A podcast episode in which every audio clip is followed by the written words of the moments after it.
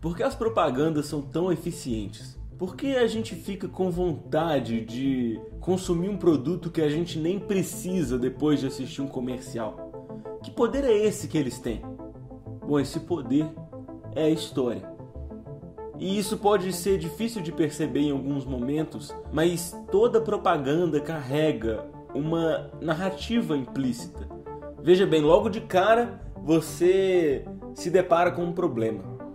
Você é confrontado por uma falta. E isso gera em você uma necessidade, um desejo, que se converte na compra.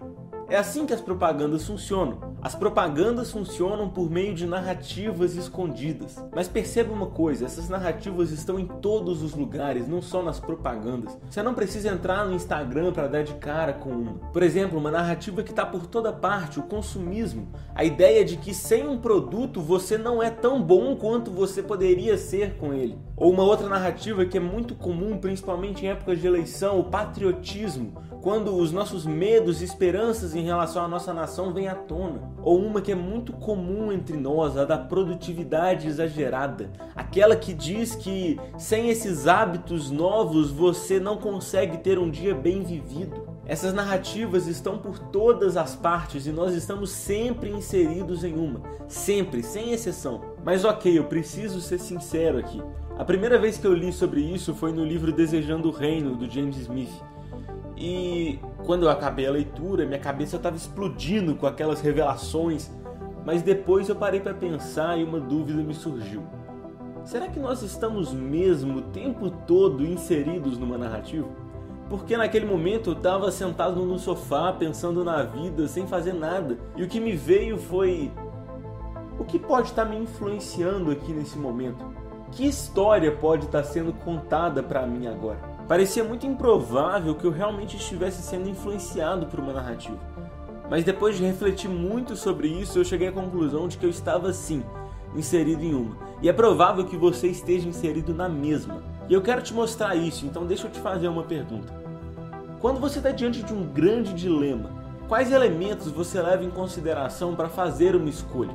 Eu sei que é uma pergunta que exige uma reflexão da nossa parte, mas é bem provável que os seus sonhos, os seus projetos, a sua visão de futuro te influenciem muito na hora de tomar uma decisão. Outra coisa que tem um peso enorme é o nosso passado, as nossas experiências, sejam elas boas ou traumáticas. O nosso presente também pode nos influenciar bastante. A forma como nós estamos enxergando a vida hoje, a forma como nós estamos enxergando a nós mesmos, aos outros, tudo isso nos leva a fazer uma escolha muitas vezes precipitada. E você percebe o que eu fiz aqui? Eu acabei de mostrar como o seu futuro, o seu presente e o seu passado te influenciam na hora de tomar uma decisão. Por isso, nós estamos sim inseridos em uma narrativa o tempo todo. E essa narrativa é a nossa. Nós estamos constantemente inseridos em uma narrativa centrada em nós mesmos, e ao longo do nosso dia nós vamos nos deparando com outras que vão nos modelando e nos fazendo amar certas coisas. E isso é um grande problema. E eu vou explicar por quê. Eu quero que você guarde muito bem isso.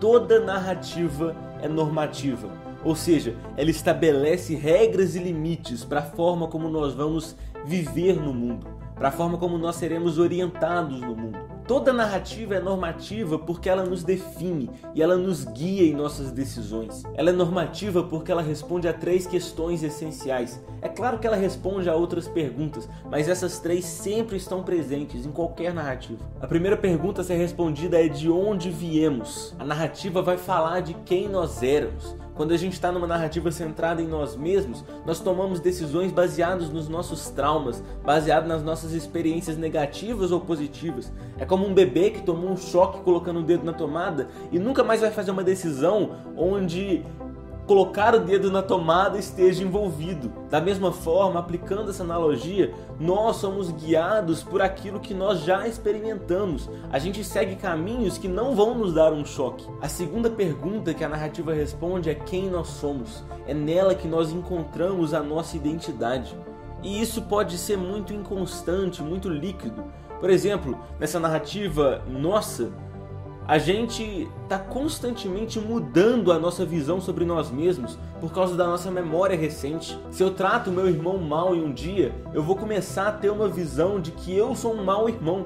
Mas se eu trato ele bem, eu tenho uma visão de que eu sou um bom irmão e eu sou sempre influenciado pelas minhas ações recentes. O que eu fiz vai ficar determinando quem eu sou. E a terceira pergunta e mais importante, a narrativa nos mostra para onde nós vamos. Todas elas nos dão uma visão de vida ideal, de boa vida. Todas elas nos dão algo a desejar, um sonho, e isso influencia nas nossas escolhas. E não tem como a gente escapar disso. A gente é modelado pelas histórias o tempo todo. Mas se é assim, se nós estamos à mercê disso, como então viveremos? Que alternativa nós temos? Bom, é fato, nós estamos sempre inseridos em uma história. Mas e se eu te dissesse que existe uma história maior, verdadeira, não inventada por nenhum ser humano, na qual nós estamos inseridos. Uma narrativa que nos dá um norte, que nos mostra o que nós devemos fazer. Uma narrativa contada pelo próprio Criador. Essa é aquela que nós chamamos de narrativa da redenção, ou narrativa bíblica. E quando nós estamos inseridos nela, todo o nosso olhar muda. A gente passa a enxergar o mundo de uma maneira totalmente diferente. Quando olhamos para o passado, já não vemos mais os nossos traumas e experiências negativas, mas o sacrifício de Jesus que se entregou por nós quando ainda éramos pecadores. Quando olhamos para o presente, não vemos os nossos sentimentos momentâneos, mas o nosso status eterno de filhos adotados de Deus. E quando pensamos sobre o futuro, já não dependemos mais dos nossos planos incertos, mas podemos ter a esperança do retorno de Jesus e de uma criação restaurada. O primeiro vídeo que nós fizemos aqui no Prisma foi o do Senhorio de Cristo. O objetivo dele era apontar esse dualismo que muitos de nós estávamos vivendo. E o segundo foi o da narrativa da redenção. E essa ordem não foi aleatória.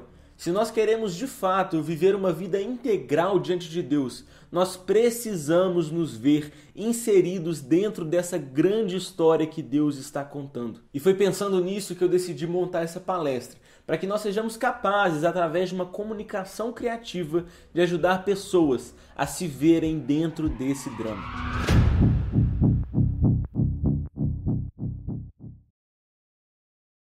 E aí pessoal, meu nome é Gabriel Pacheco e eu sou o videomaker e designer aqui do Prisma. Quando lá em 2019 eu e o João começamos a elaborar a ideia do projeto, uma das questões que mais nos confrontava era como nós podemos apresentar um conteúdo que seja eficiente. E eficiente aqui no sentido de transformar vidas. E nós chegamos à conclusão de que uma aprendizagem verdadeira se dá através de dois elementos.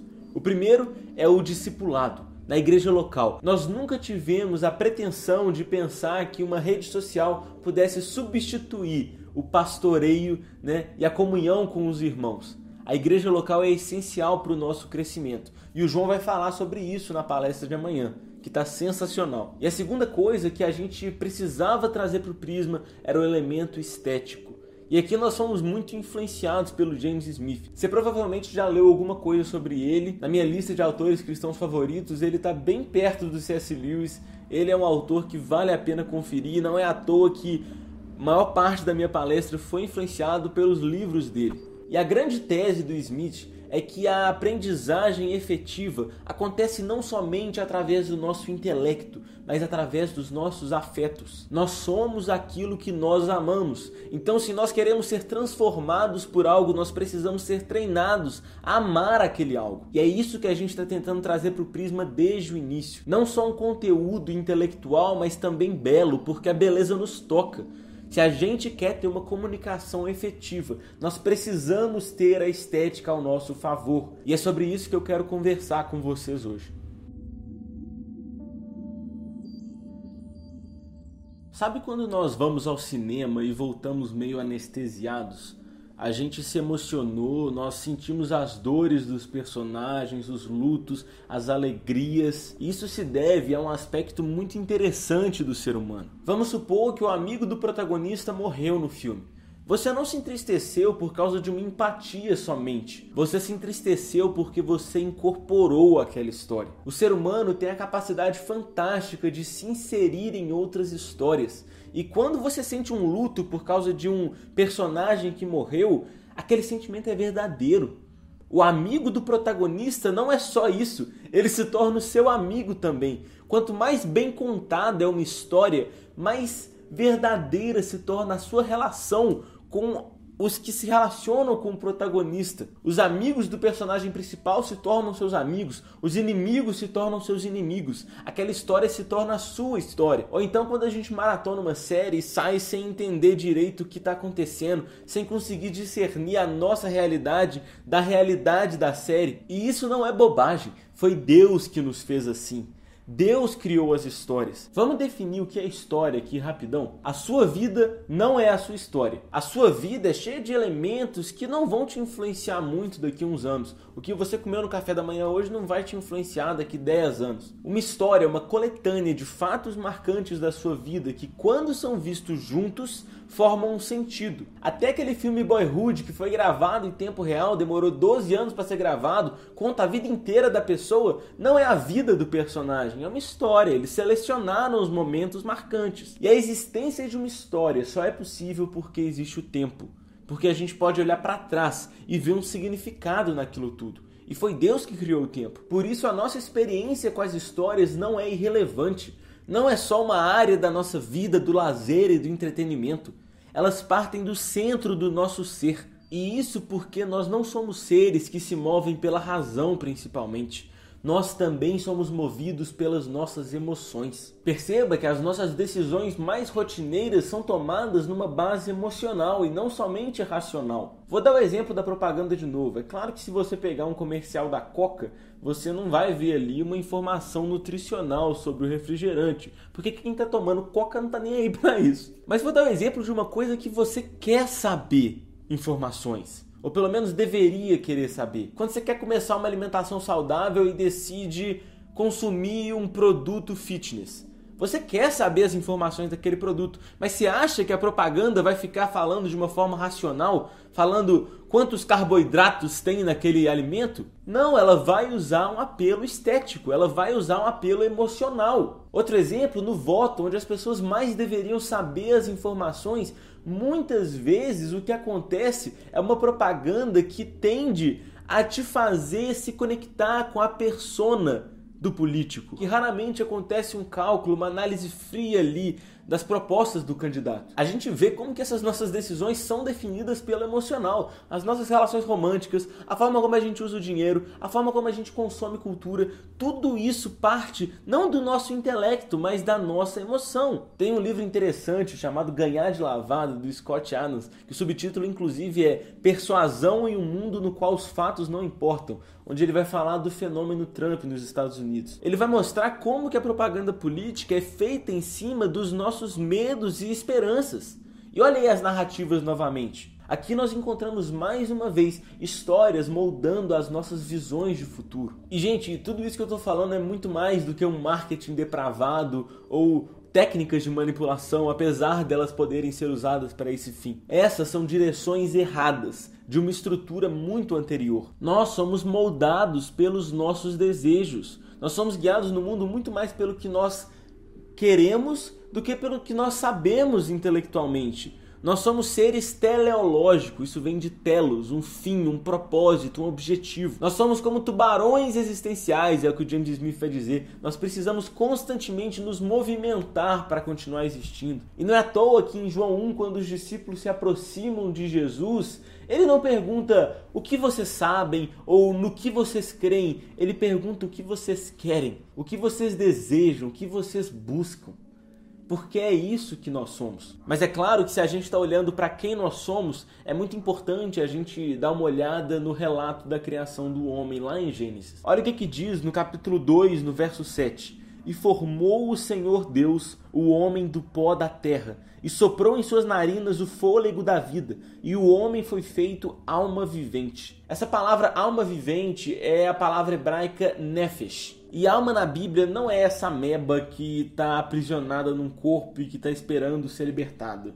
tá? Essa ideia ela é grega, ela é estranha à Bíblia, ok? A alma na Bíblia diz respeito a quem nós somos. Nós não temos uma alma, nós somos uma alma. Deus não nos fez com uma alma vivente, Ele nos fez almas viventes. Mas Nefesh também pode significar garganta. Olha o que acontece quando os israelitas estão saindo do Egito e estão no deserto reclamando com, com sede, com fome. Mas agora a nossa alma se seca Coisa nenhuma há senão esse maná diante dos nossos olhos. Como é que a alma dele se secou? Foi a garganta dele que se secou. Nefesh significa garganta.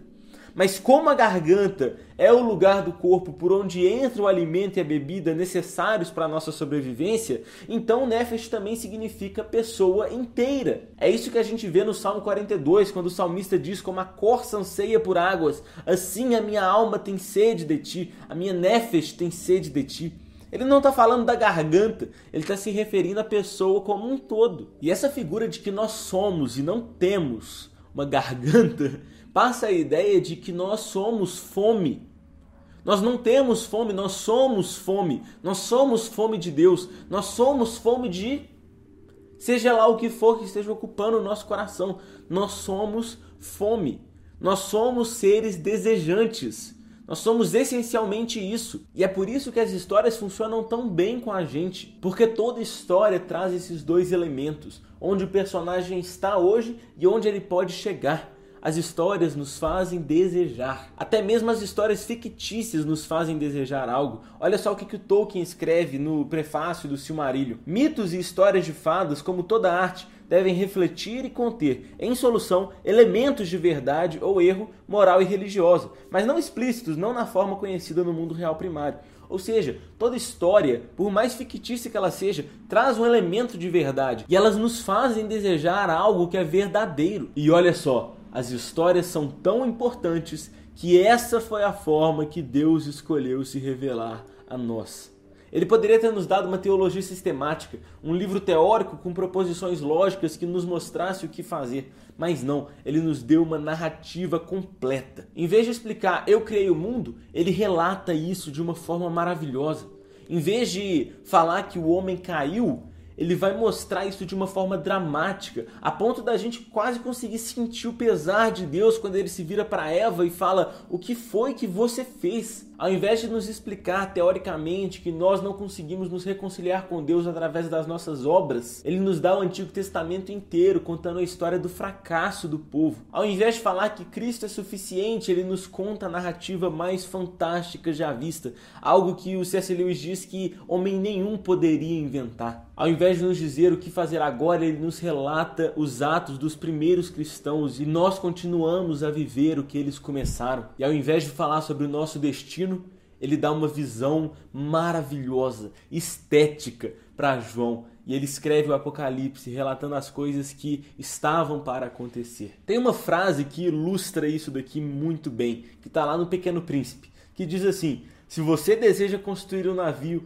não ensine as pessoas aonde encontrar madeira mas a desejar a imensidão do oceano. Se a gente quer fazer com que pessoas se encaixem na narrativa bíblica, nós não podemos ficar falando o que elas têm que fazer, mas nós devemos contar sobre as maravilhas do Evangelho. Mas parece que nós nos esquecemos desse poder formador das histórias. E é claro que é difícil de apontar uma origem do problema, mas ele está associado a uma visão equivocada de quem nós somos. A modernidade trouxe com o pensamento de Descartes e a sua famosa frase penso, logo existo, uma visão racionalista da pessoa humana. O entendimento do ser humano como um ser que pensa. A gente passa a se ver como fundamentalmente essa coisa pensante, uma máquina cognitiva que é definida principalmente por pensamentos e operações racionais. É uma imagem totalmente racionalista, intelectualista e, obviamente, reducionista da pessoa humana. Ela não enxerga o ser humano como um todo, foi o que a gente já viu na palestra do David. O problema da gente se enxergar em partes. E o James Smith vai dizer que essa visão tem duas consequências. Primeiro, uma valorização do pensamento como a base da identidade humana. A gente vai se ver não mais como essencialmente seres que desejam, mas como seres que pensam. Como se a gente fosse definido somente pelo nosso racional, somente pelo nosso intelecto como se as nossas emoções não importassem nas nossas escolhas diárias. E em segundo lugar, uma desvalorização da corporificação, classificando-a como fonte de decepção e tristeza.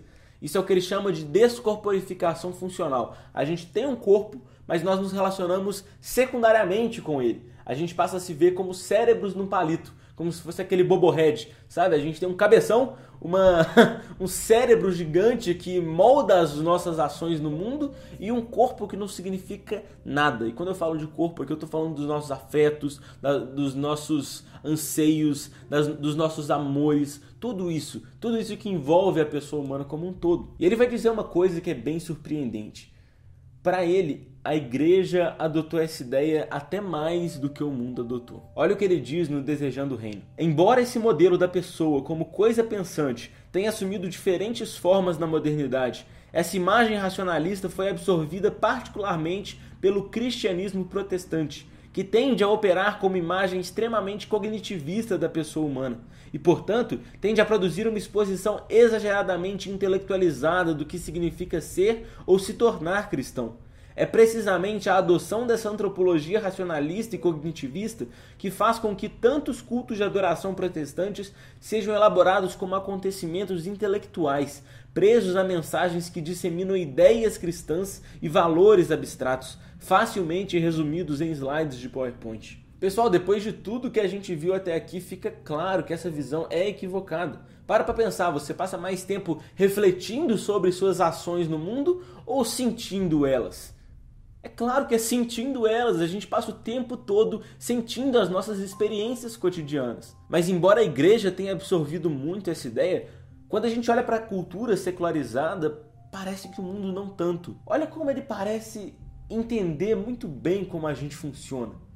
A gente é bombardeado o tempo todo por narrativas que nos fazem amar a coisa errada. E quando a gente chega no final de semana, a gente encontra o quê? Um culto intelectualizado. E, gente, é claro, eu não estou generalizando aqui e nem apontando esse como problema, até porque eu não estou falando só de culto aqui. Mas a grande questão é que nós deveríamos oferecer uma contraformação. Nós somos formados a semana inteira por aquilo que nós ouvimos das narrativas seculares. Nós chegamos pulsando de amor por coisas erradas e nós não conseguimos apresentar uma narrativa que ofereça uma visão do reino. E eu falo reino aqui de propósito, porque toda narrativa guarda bem isso. Toda narrativa carrega uma visão do reino vindouro. A questão não é se nós desejamos o reino ou não. Nós desejamos. A questão é qual versão do reino nós queremos. Porque toda narrativa traz uma visão de futuro. Nós já vimos isso. Toda narrativa responde a pergunta para onde nós vamos. E ela vai além disso. Toda narrativa propõe uma justificação. O que é justificação? Cristo nos justificou. A gente tinha uma culpa diante de Deus, uma ira acumulada contra nós, mas que foi desviada. Não é porque Deus simplesmente virou os olhos para o pecado, decidiu ignorar o que a gente tinha feito, mas porque Cristo recebeu a ira sobre ele, porque Cristo sofreu em nosso lugar e ele, ele tomou a nossa culpa. E por isso nós fomos justificados. A nossa culpa é extirpada de nós, ela é tirada de nós e colocada em Jesus. E agora nós somos declarados justos diante de Deus mas toda narrativa propõe uma justificação ao seu modo. Porque as narrativas vão nos fazer sentir culpas e vão nos levar a fazer coisas para tirar essa culpa de nós. Por exemplo, o consumismo te justifica com a compra. Quando você compra, você se sente bem. O patriotismo te justifica com o sacrifício pela nação. A produtividade exacerbada espera que você tenha um dia que valeu a pena. E quando você finalmente consegue acordar às 5 horas da manhã, uau, eu estou justificado. O materialismo quer que você fique rico. Uma idolatria do seu cônjuge te justifica na demonstração de afeto recebida dele. E toda narrativa traz uma teologia escondida. E, gente, olha que coisa interessante aqui. E pelo amor de Deus, eu não estou falando contra o ensino teológico, tá? Entenda bem isso, eu não estou falando contra o ensino teológico. Mas perceba que nenhuma dessas histórias precisa ensinar doutrina para que as pessoas ajam dessa forma. Elas simplesmente são movidas pelos seus amores. Ninguém precisa aprender que, através do consumismo, nós somos justificados pela compra. A gente simplesmente pulsa de amor por isso. pulsa de amor e quando a gente compra a gente se sente bem. Mas enquanto o mundo está entendendo muito bem como nós funcionamos, a gente não oferece uma contraformação. Por quê? O que, é que nós estamos fazendo?